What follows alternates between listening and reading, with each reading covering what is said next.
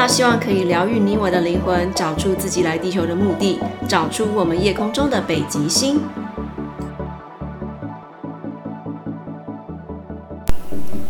Hello Hello，大家好，欢迎来到塔塔想聊聊。谢谢你们点开塔塔想聊聊这个频道，非常开心。今天已经来到我们的 Episode Five 第五集。今天的主题是这个世界的样子是谁决定的？谈觉察，谈界限，谈允许。好，那非常开心已经来到第五集啦。塔塔真的是就是呃很开心，每一次都可以呃在这个频道上面跟大家去分享一些事情，这样子。不知道大家过去这一周过得好吗？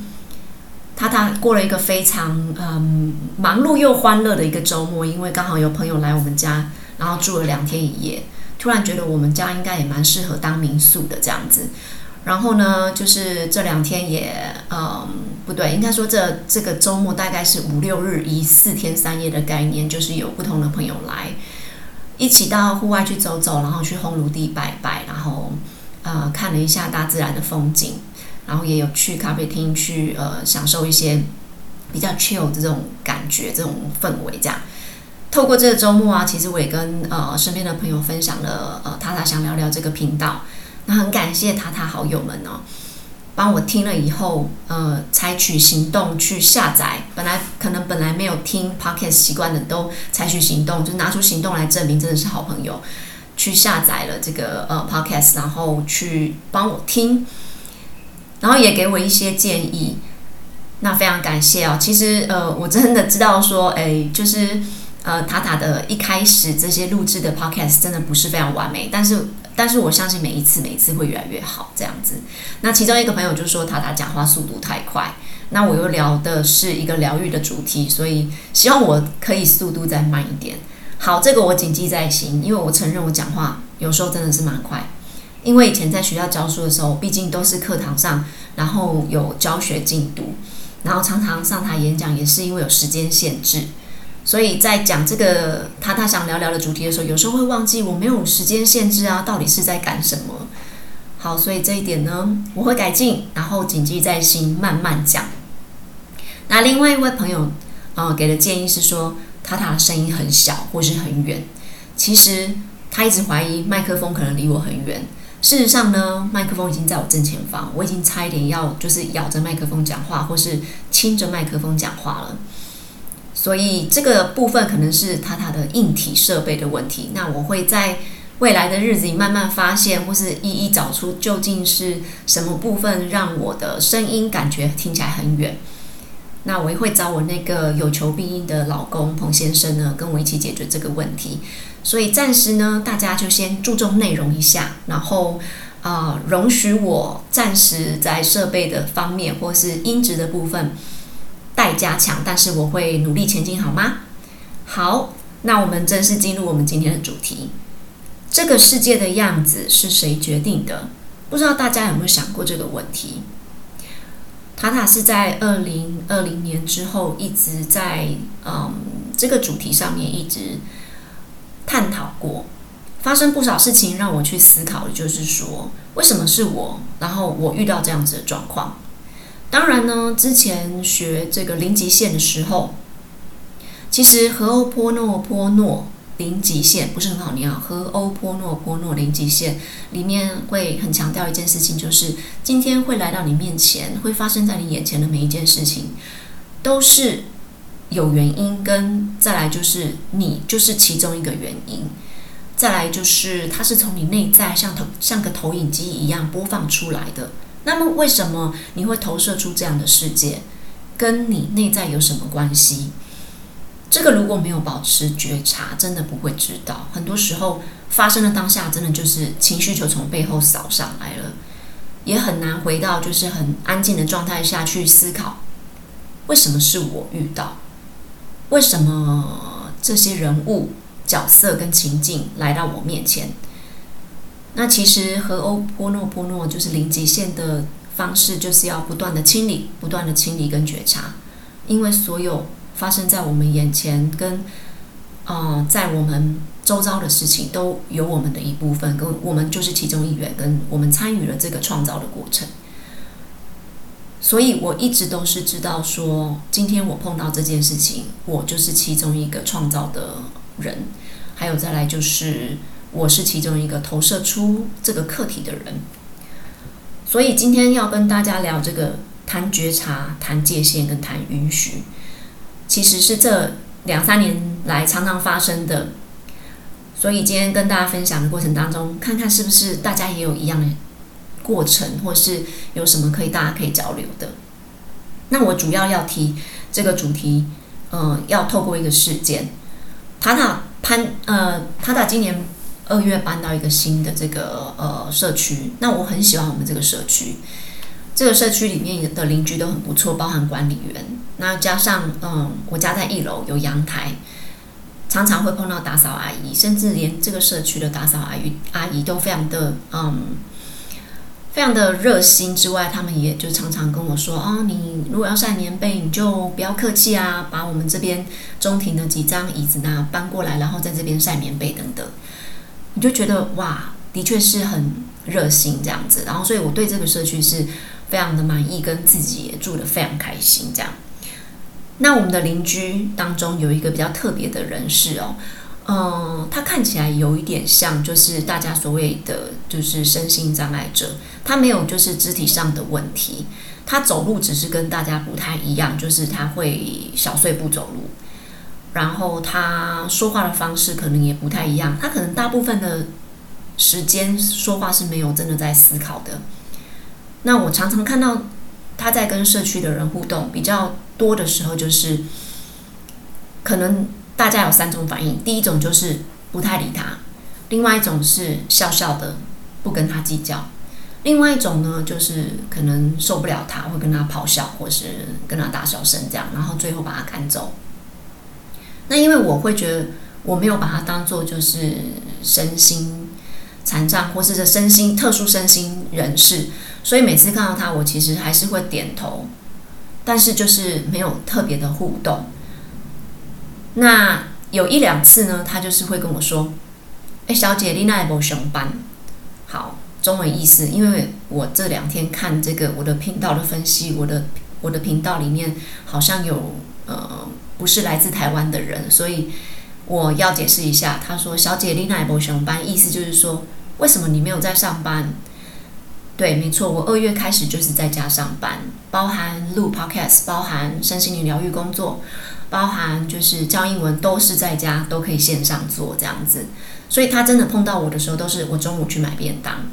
或者是呃我刚好去倒垃圾或做什么，然后碰到他。那一开始他只是小姐，你那也没上班，你为什么没上班？那我就是点头没讲话，笑笑的，然后走掉。然后到后面。有一两次呢，他的反应比较大一点。他看到我就说：“哎，小姐加班哦，吃饭喽。”然后我正想要对他点头微笑的时候，他突然就讲说：“啊，你没上班，你你别讲啥，别讲嘎叽。”他说：“你没上班，你是要吃什么？吃自己吗？”然后我后来觉得，哎，这句话是不是有点……我我没有办法去思考，我没有办法去决定它是正向还是负向，但是听起来已经开始有点点不太对劲。然后一直到七月初的一个周末，我从外面那天就是真的就是想去外面吃早餐，然后走路回家的时候，又碰到他了。然后他看到我，他就说，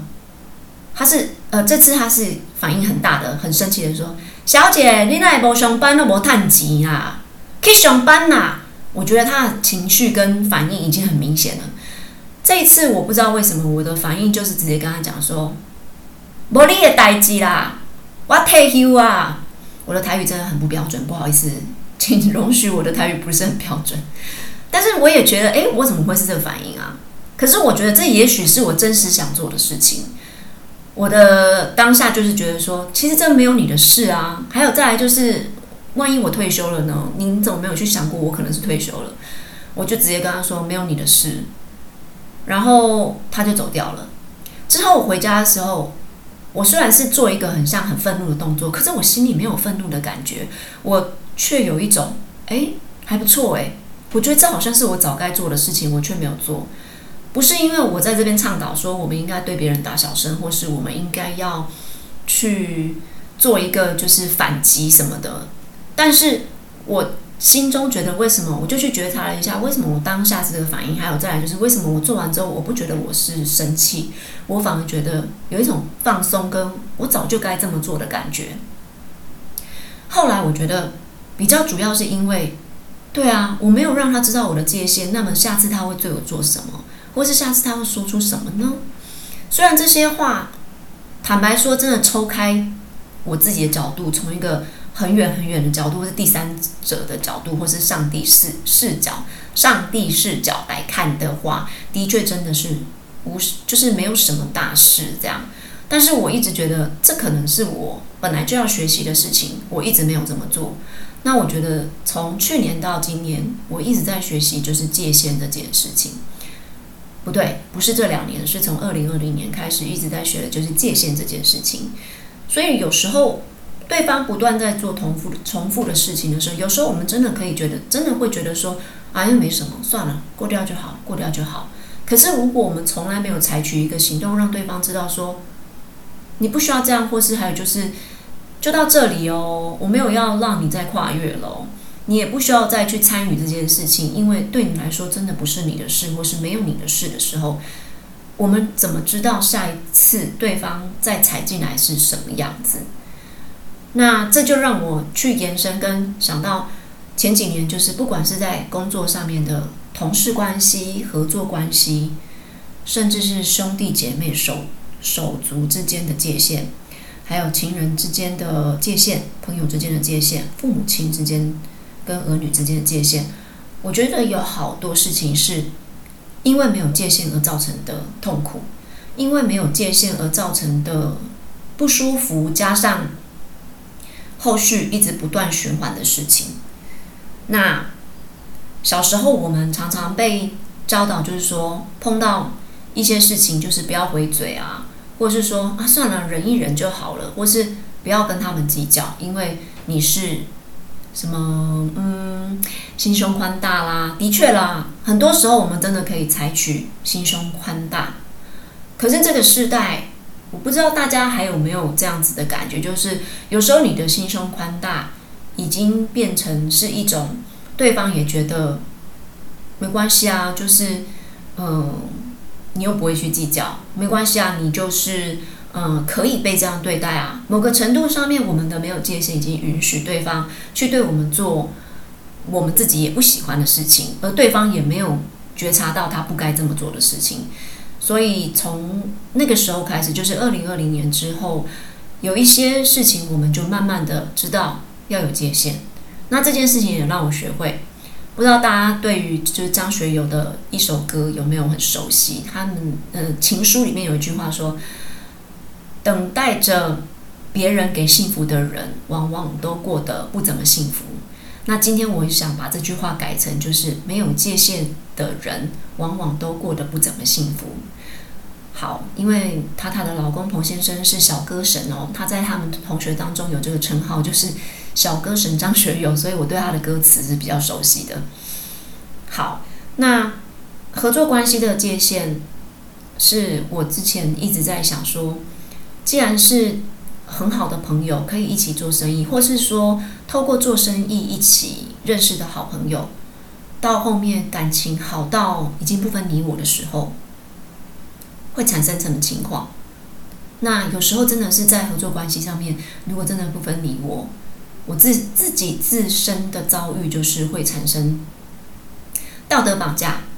情绪情绪的勒索。那道德绑架或情绪勒索，也不是只有在合作关系，在很多关系当中都会出现。其实，在发生的当下，自己还没有意识到，只会觉得说，为什么他可以要求我要按照他的所说的、所做的去？就因为我们感情很好，或是就因为他曾经对我付出过什么？第一次、第二次、第三次会觉得，嗯，因为我们感情很好，我们还是互相退让，或是我们就。嗯，就放下身段去跟对方呃和好吧，当做这是一次的磨合。可是到了第三次、第四次的时候，自己就是身上可能背了一一些罪名，然后被控诉是怎么样怎么样的人，被贴上了标签之后，才意识到这是一个循环呢。如果我们因为感情很好，我们必须完全顺着对方的情绪做事的话，我们要怎么发展生意呢？要怎么把生意做大呢？这个有发生在我身上，可是我不知道有没有发生在大家身上。但是后来我发现，再怎么样的感情好，因为是在做生意，或是因为是在嗯同事之间，我想这个界限还是必须要有。之外，啊、呃，我们自己本身也要让别人知道，说我们可以为对方体谅跟做到的部分到哪里。但是今天为了呃更大的一个共同的一个方向，是不是界限就到哪里为止？而我们不能够往那个方向来继续走下去的原因，背后原因是因为所谓的共好，不管是生意或是工作，所谓的共好，团队的共好，不是我因为你而要顺着所有的情绪，甚至是嗯被你控制我的方向，而是我要让你知道，是我因为我们未来共同的好，我们这个所谓真正的共好，我们。一起认清一些真实的呃现实，或是呃真实的一个嗯该面对的事情，采取真正对于发展上面有帮助的。再来就是兄弟姐妹之间感情很好的时候，可以有很多的互相的一些呃帮助的一个情况。可是如果某个层面上来讲，单方面的一直去帮助别人，或是单方面的一直去设身处地的体谅，设身处地的去啊、把所有的行为去啊、呃、合理化。比方说，也许父母会觉得说，某个孩子在众多孩子当中，某个孩子他需要帮助是比较多的，所以他会跟其他的孩子说：“如果你们有能力，多多去帮助这个孩子。”没错，就是互相帮助是一个我觉得兄弟之间需要去做的事情，跟嗯，在能力范围能做就去做的事情。那么，但是如果这个被帮助的这个孩子，他在经过很久之后，他的能力上面或是他的成长上面一直没有进步，而是他成为了嗯大家心中都很担心的对象，或是成为大家心中都很牵挂。然后也明白未来可能要持续帮助他的对象，那么这会不会又是一个无止境的循环呢？所以，我觉得勇敢的去做出一个界限，有时候是帮助对方的成长，在心里面觉得绝对没有一个去觉得对方比你弱、比你强这种分别，而是如果真心为对方好，或是为为了要让对方知道说要怎么帮他，不一定是透过真的要去做什么帮助对方，有时候不帮也是一种帮。那当然，我们不是说我们不愿意去帮任何人，或是觉得呃一直帮人是不对的。有能力的范围内帮人是没问题的，因为这世界上所有的事情都是能量，能量也是一切所有事情。你能够帮得了多少的需要帮助的人，这些能量都会回到你身上。但是所谓的帮不是唯一，就是实质上付出某些东西，甚至是金钱或是啊、去花时间去帮，这不是这世界上唯一能够帮助一帮助一个人的一种方式。当然，我们默默为对方祝福跟祷告也是一种方式之外，有时候。希望对方成长，所以不帮，也是一种帮忙。再来就是父母亲跟儿女之间，我知道大部分的父母其实终其一生都会希望孩子过得很好，孩子越来越好。那看到他们过得不好，就会想要插手，或是想要去扮演一个救赎，或者是陪伴，甚至是一个想要翻转这个。嗯，孩子家庭的这个这个这个人这个角色，但事实上，大部分的人，应该说大部分的父母，其实真正能够帮的帮孩子的，说真的是不多。我看过好多的孩子，因为有父母的帮忙，像塔塔带的第一届的，嗯，国际学校的学生，他他以前在康差国际学校，呵呵，这样大家应该比较好猜了。OK，好，呃，我的第一届是我我在这间学校一开始都是带六年级，我的班上呢，嗯，就是有一些孩子，他们未来的目标都是美国，直接直升美国大学。那我的呃呃第一届的孩子们，其实很多都有真的进到就是美国的这个百大的学校。其中一个孩子呢，他去了这间厉害的学校没有多久，大概半年。他呃正常应该说严格来说，他只去了一小一学一学期。这个一学期他很快就回来，就回到学校。我就问他说：“你怎么那么快就回来，而且没有打算回去？”然后他自己也很害羞，跟我讲说，他觉得他在美国很不适应，因为他在台湾的时候，很多事情是爸爸妈妈、爸爸妈妈帮他处理好，甚至他连去看个医生，他都不用自己跟医生说，我哪里痛，我哪里不舒服，那我有没有好一点？因为爸爸妈妈都会帮他说。再来就是在学校的时候，因为台湾有这个联络部这个文化。我觉得联络部在孩子小时候是一个非常好的，呃，一个父母亲师沟通的一个很好的方式。但是呢，在某个程度之后，比方说国小的五年级之后，我会觉得联络本这件事情真的让很多孩子失去了自理的能力跟自我管理的能力。但当当然，这是我个人的观点，跟跟很多人是无关的。那也不一定是。啊、就是要去呃推翻这件事情，是个人的个人的观点呢。大家如果觉得啊、不赞成，那么你心里面就下一个结论，这是个有趣的观点，你不需要认同我。但是这个这位孩子就跟我说，他其实一直到国中、高中，一直的在这个亲师联络这一块，都是由父母来完成，以至于呢，他到了呃美国的时候，其实他要跟他的指导教授沟通。他有时候都会觉得很难去做什么，呃，进一步的沟通，因为他已经习惯都是透过父母亲去跟所有的老师，还有就是去跟医生沟通。对他来说，要去跟指导教授，或是跟医生，或是跟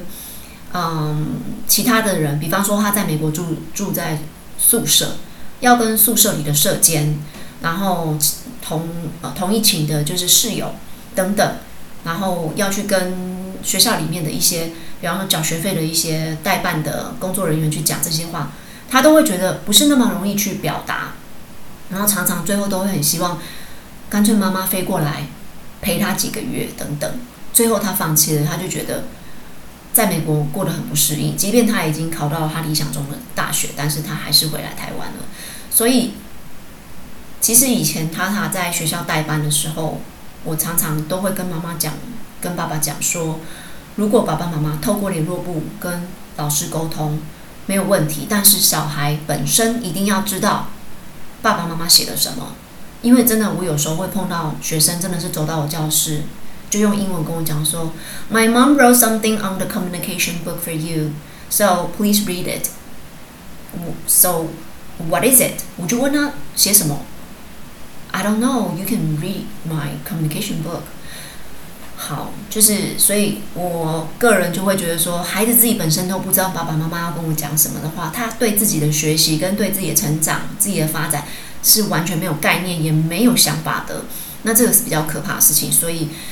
后来我都是带三四年级，所以我从三四年级开始，我都是跟父母亲讲，每一次班亲会，我一定会讲这一句话，就是。爸爸妈妈要透过联络本跟我沟通没有问题，可是你们一定要让孩子知道写了什么，而且要自己拿着联络本来跟我沟通之外，还要跟我说明爸爸妈妈为什么会写这句话，或是写这件事情。因为呢，如果不这么做，孩子们真的会就是在老师很每天见他们八十分钟过后，他们自己也忘记要把联络本拿出来，也没有告诉我爸爸妈妈写什么。甚至我问他们的时候，他们也不知道为什么要写这件事情，他们没有参与过。但是学习这件事情是大家的责任，是老师、父母跟小孩的责任，所以他自己一定要参与过。所以父母亲在帮助孩子的这个程度上面，真的是要到一个程度之后，要开始放手了。也许我说这句话的时候啊，就是我身边的朋友就会告诉我说：“塔塔，那是因为你没有生小孩。”对，我没有生小孩，可是，在教学这么多年的这个嗯经验过后啊，我觉得就算我自己有小孩好了，我也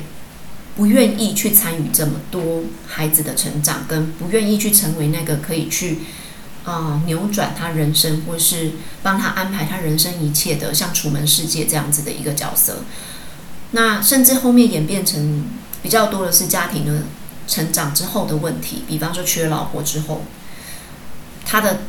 家庭当中如果有一些事情，你觉得哦，他好像需要协助，你就跳下去协助。可是他的太太不一定喜欢啊，他的丈夫不一定喜欢啊。那甚至你帮了，最后可能得到的是他们。可能在怨怼，或是去呃某个层面的抒发的时候，你所有的付出都是付诸流水。那那这个帮其实没有真的帮助他的成长之外，你还参与了不该参与的功课。所以呢，嗯，得到这这个结果也不是太好。当然，很多父母的嗯想要去帮孩子的这个背后动机都是付出不求回报，没错。我们在付出不求回报的背后，我们也不希望得到的是抱怨吧。所以很多的功课是我们不需要去参与，结果我们踏进去了。那不是自己的功课，还认领起来，扛在身上，做到后面是什么样的结果？也就是你失去了自己的准则之外，你已经忽略自己的需求，甚至你成为了那个。别人知道在你面前，只要演出哪一个戏码，你就会跳出来帮忙。别人知道在你面前，只要到某一个程度上面的一种，嗯，一种表现出他这种需求呢，你就会忍不住的要参与这个课程，参与这个课题的成长。那终其一生，你自己的个人成长。循环以及他人的个人成长循环都没有得到帮助，所以呢，必须透过其中一个角色的开始去终止这个循环，可能就是从你自己开始吧。对于那些老是造成你自己不是那么快乐的事情，却又不得不做的事情，就先说不吧，因为只要这件事情在你心中有一种不得不。并且要把你自己摆到后面，然后要让你自己感受到，我做这件事情的时候，我没有真的觉得我帮到别人，也帮到自己，我自己没有快乐的成分，没有喜悦的成分，那别做了吧，因为你不会是心甘情愿的。之后发生任何事情，可能是对方的一个回应，比方说他让你看到他没有很感激你，或是他甚至在。别人面前说你，或是他在社交媒体上面、社群媒体上面去说的一些字眼，你自己就会去对应哦，因为你心中就有那个不甘愿啊，你的不甘愿的那个自己就会自己跑出来，是在说我吗？为什么要这样说我？好奇怪哦，就是我做了这么多，怎么会这样呢？因为这是你当初决定要做这件事情的时候，你背后的设定啊，因为你有不得不，你有不情愿，你有一种。谁叫他是我的谁，我就去做吧。这种感情在里面的时候，未来的一个情境发生的时候，你真的会对应，你会发现是你做了一个选择去做这件事情之后，得到了一个你没有期待的结果，以至于你自己也不开心。那我们真的也没办法怪谁之外，是不是好好的要回来觉察一下，是谁允许？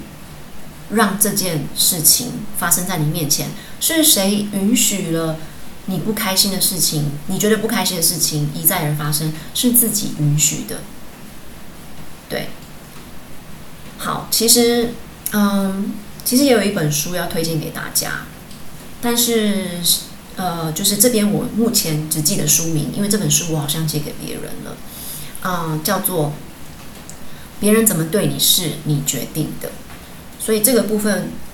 我也认为就是大家有机会可以去看一下哈。去找一下这本书。情人之间的界限，这也是塔塔一直在学习的功课。比方说，有些时候我们就是自己会觉得说，像塔塔跟老公之间可能有一件事情是前一阵子发生之后，我一直在觉察自己的，就是员工旅游这件事情。因为他们公司就是一年有两次的员工旅游。那之前呢，呃，员工旅游都在台湾，所以我也没有没有很大兴趣一定要跟。但他们公司的员工旅游都住得很好，跟吃得很好这件事情，就是有时候我会觉得说，诶，他怎么都没有帮我报名？为什么他都不会想说要带我去？我真的会有时候会忍不住这样想，因为塔塔是一个。今天不管我员工旅游要去哪里，哪怕是一日游，只是去一个农场，我都会先问我老公，我就会先问彭先生说：“哎，我们有一个员工旅游，你要不要去？然后一日游，然后我帮你报名哦。哪怕要花就是很贵的钱，我都会觉得说啊，我就是想要跟你一起去啊。所以钱对我来讲不是重点，而是我能够跟你一起去这件事情比较重要。但是对彭先生来说，就是当然大部分我们的员工旅游他没有什么太大兴趣。”因为一日游农场等等，对他来讲他还好，他宁可把这个时间拿去赚钱上班。摩羯座真的很爱赚钱，所以我不能阻止他爱钱这件事情。因为，嗯、他爱钱，我也有就是呃后盾。怎么会突然讲到这里？但是呢，呃，这就是界限的问题啦。我后来虽然真的有几次会跟他就是有点小情绪，但后面我也真的就是去觉察我自己跟去。把这个角度抽开去看，我们两个之间这个观点不一样。因为对他来说，如果今天这个行程是很 CP 值很高，他也觉得可以，嗯，我也没去过，他可能真的会觉得比较值得去的话，他会帮我报名。可是因为他们公司的呃员工旅游很多都是客制化，然后又是那种费用很很高，但不能想。不能去自己想去的地方，这种对他来说，他会觉得说，那我不如花另外一笔钱跟你去另外一个景点，我还可以选择我想去哪里。好，这是一个观点。对于当时在不愉快的我的角度来讲，很难接受，因为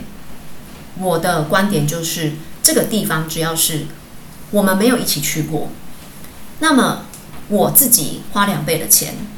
我觉得都可以去，因为我重视的就是两个人有没有去过这个地方，然后一起制造过一些美好的回忆。当然，这样很不务实，我自己也知道。可是，可能当下我的感受是这样，所以最后我也没这么做，因为这么不务实的方案一定会被彭先生挡下来。但是在沟通的时候，我是把这个比喻讲得这么夸张，就是我愿意去花这个钱，就为了要跟他一起去一个我没去过的地方，而且我觉得会很浪漫。还有再来就是这个行程，就是呃，它的这个质感很高。后来呢，我自己就是沉淀下来，当然也有跟朋友聊聊啦，就是沉淀下来之后，也跟朋友聊聊之后，觉察过后。我觉得这当中还是有一个不一样的界限，就是说，这是他公司的公司旅游，他可能也觉得公司旅游是上班的一个方式，因为他如果不去，他可能就要真的去公司上班了，因为这是他们公司给的假，然后去旅行，所以对他来讲，这就是上班。那彭先生他上班是一个样子，下班在我面前可能撒野撒娇、幼稚那一面，就是一个界限。那对他来讲，上班跟下班的界限是很清楚的话，我去了可能就破坏了这个界限。再来就是，每个人对于我们要不要携伴参加也是一个界限。对于我来说，我的携伴参加可能真的就是没有界限。我觉得两个人可以一起去很多地方，但这个对我来说，这次也是一种成长，这也是我的一个成长课题，就是。情人之间，我们的这个所谓要不要跟对方一起去，要不要约约对方一起去，然后要不要带对方去员工旅游，甚至是有一些活动，我们要不要一起出席？真的也就是一个界限。但是过去啊，因为疫情当中，我们真的也不要讲疫情好了。其实我们结婚之后到现在，尽管已经过了十年，可能大部分的时候我们都还很像。热恋期，自己讲好，在我们朋友眼里面，我们其实没有很像结婚很久的夫妻。所以在很多行程当中，彭先生就会邀请我去，我也会觉得，哎，有他在我已经很习惯了。所以，可能这就是我们以前没有过的这个经验，也没有想过一定要就是在什么地方画一个界限等等。但是现在真的就会觉得说，对，我们在有一些呃部分，我们尊重对方的界限，那我们各自就会有一个更好呼吸、更开心的。或是我们更想要成为那个样子的自己的一个空间，那所以今天就是跟大家聊到界限这件事情，不知道大家有没有一些有共鸣的地方？但是对对这一两年来说的塔塔，就是因为有了界限，甚至嗯，有时候就是很难免身边有一些朋友会有一些呃财务上想要借贷，或是说想要呃请我们就是帮忙周转，或是嗯。带电费用等等，或是说请我们帮忙什么什么等等的部分，以前的我可能就真的觉得说，嗯，没关系，就是能帮尽量帮。但后面就开始会觉得说，有一些关系是不是有界限之后会比较好呢？会比较更没有呃所谓后面的不愉快。所以很多的界限是从两年前开始。我们一一的学会了，我尊重你的界限，你也知道我的界限在哪里，我们好避免很多我们以后不想要的发生的事情。那真的就透过这样子跟对方好好的说明之后，当然也有些人是不谅解的，但这个是终究我们呃会陪伴自己一辈子嘛。如果有些人真的不能够理解或谅解，我们也尊重对方的选择。毕竟，自己的幸福只有自己知道，自己想要过的人生跟想要活出的样子，也只有自己知道。在这条路上面，一定你不是每一个人都能够尊重你的决定，不是每一个人都能够理解你的选择。可是重要的是自己觉得有没有愧对谁，自己觉得你的决定背后有没有不好的动机。如果没有，只是为了对得起自己。Why not？为什么不可以？所以最后还是要回到哦，就是有界限的人，也许真的就比较能够活出自己想要的样子，拥有自己想要的幸福。当然，也尊重我们身边每一个人的选择，跟尊重我们身边每一个人的决定，尊重他们的界限，因为这样的界限有时候保持的是一种美好，是一种。让我们可以更长久的一个关系。好哦，今天就跟大家跟大家分享到这里。不好意思，有时候会有点吃螺丝，毕竟呢，就是录音的时候是对着麦克风。其实我蛮不习惯跟录音机讲话，也不习惯面对电脑讲话，因为平常上课或是上台讲课或是演讲的时候，台下都有对象，所以有吃螺丝的地方，请大家见谅。然后外面下雨了，不知道大家有没有听到雨声？希望没有把雨声录进去。那如果有把雨声录进去呢，也是一个很棒的安排，因为雨水可以净化很多心里面的情绪，雨水也可以安抚很多我们灵魂当中需要平静的部分。那在这边就祝大家接下来这一周都美好愉快。一定会有好事发生，期待我们下次空中见，拜拜。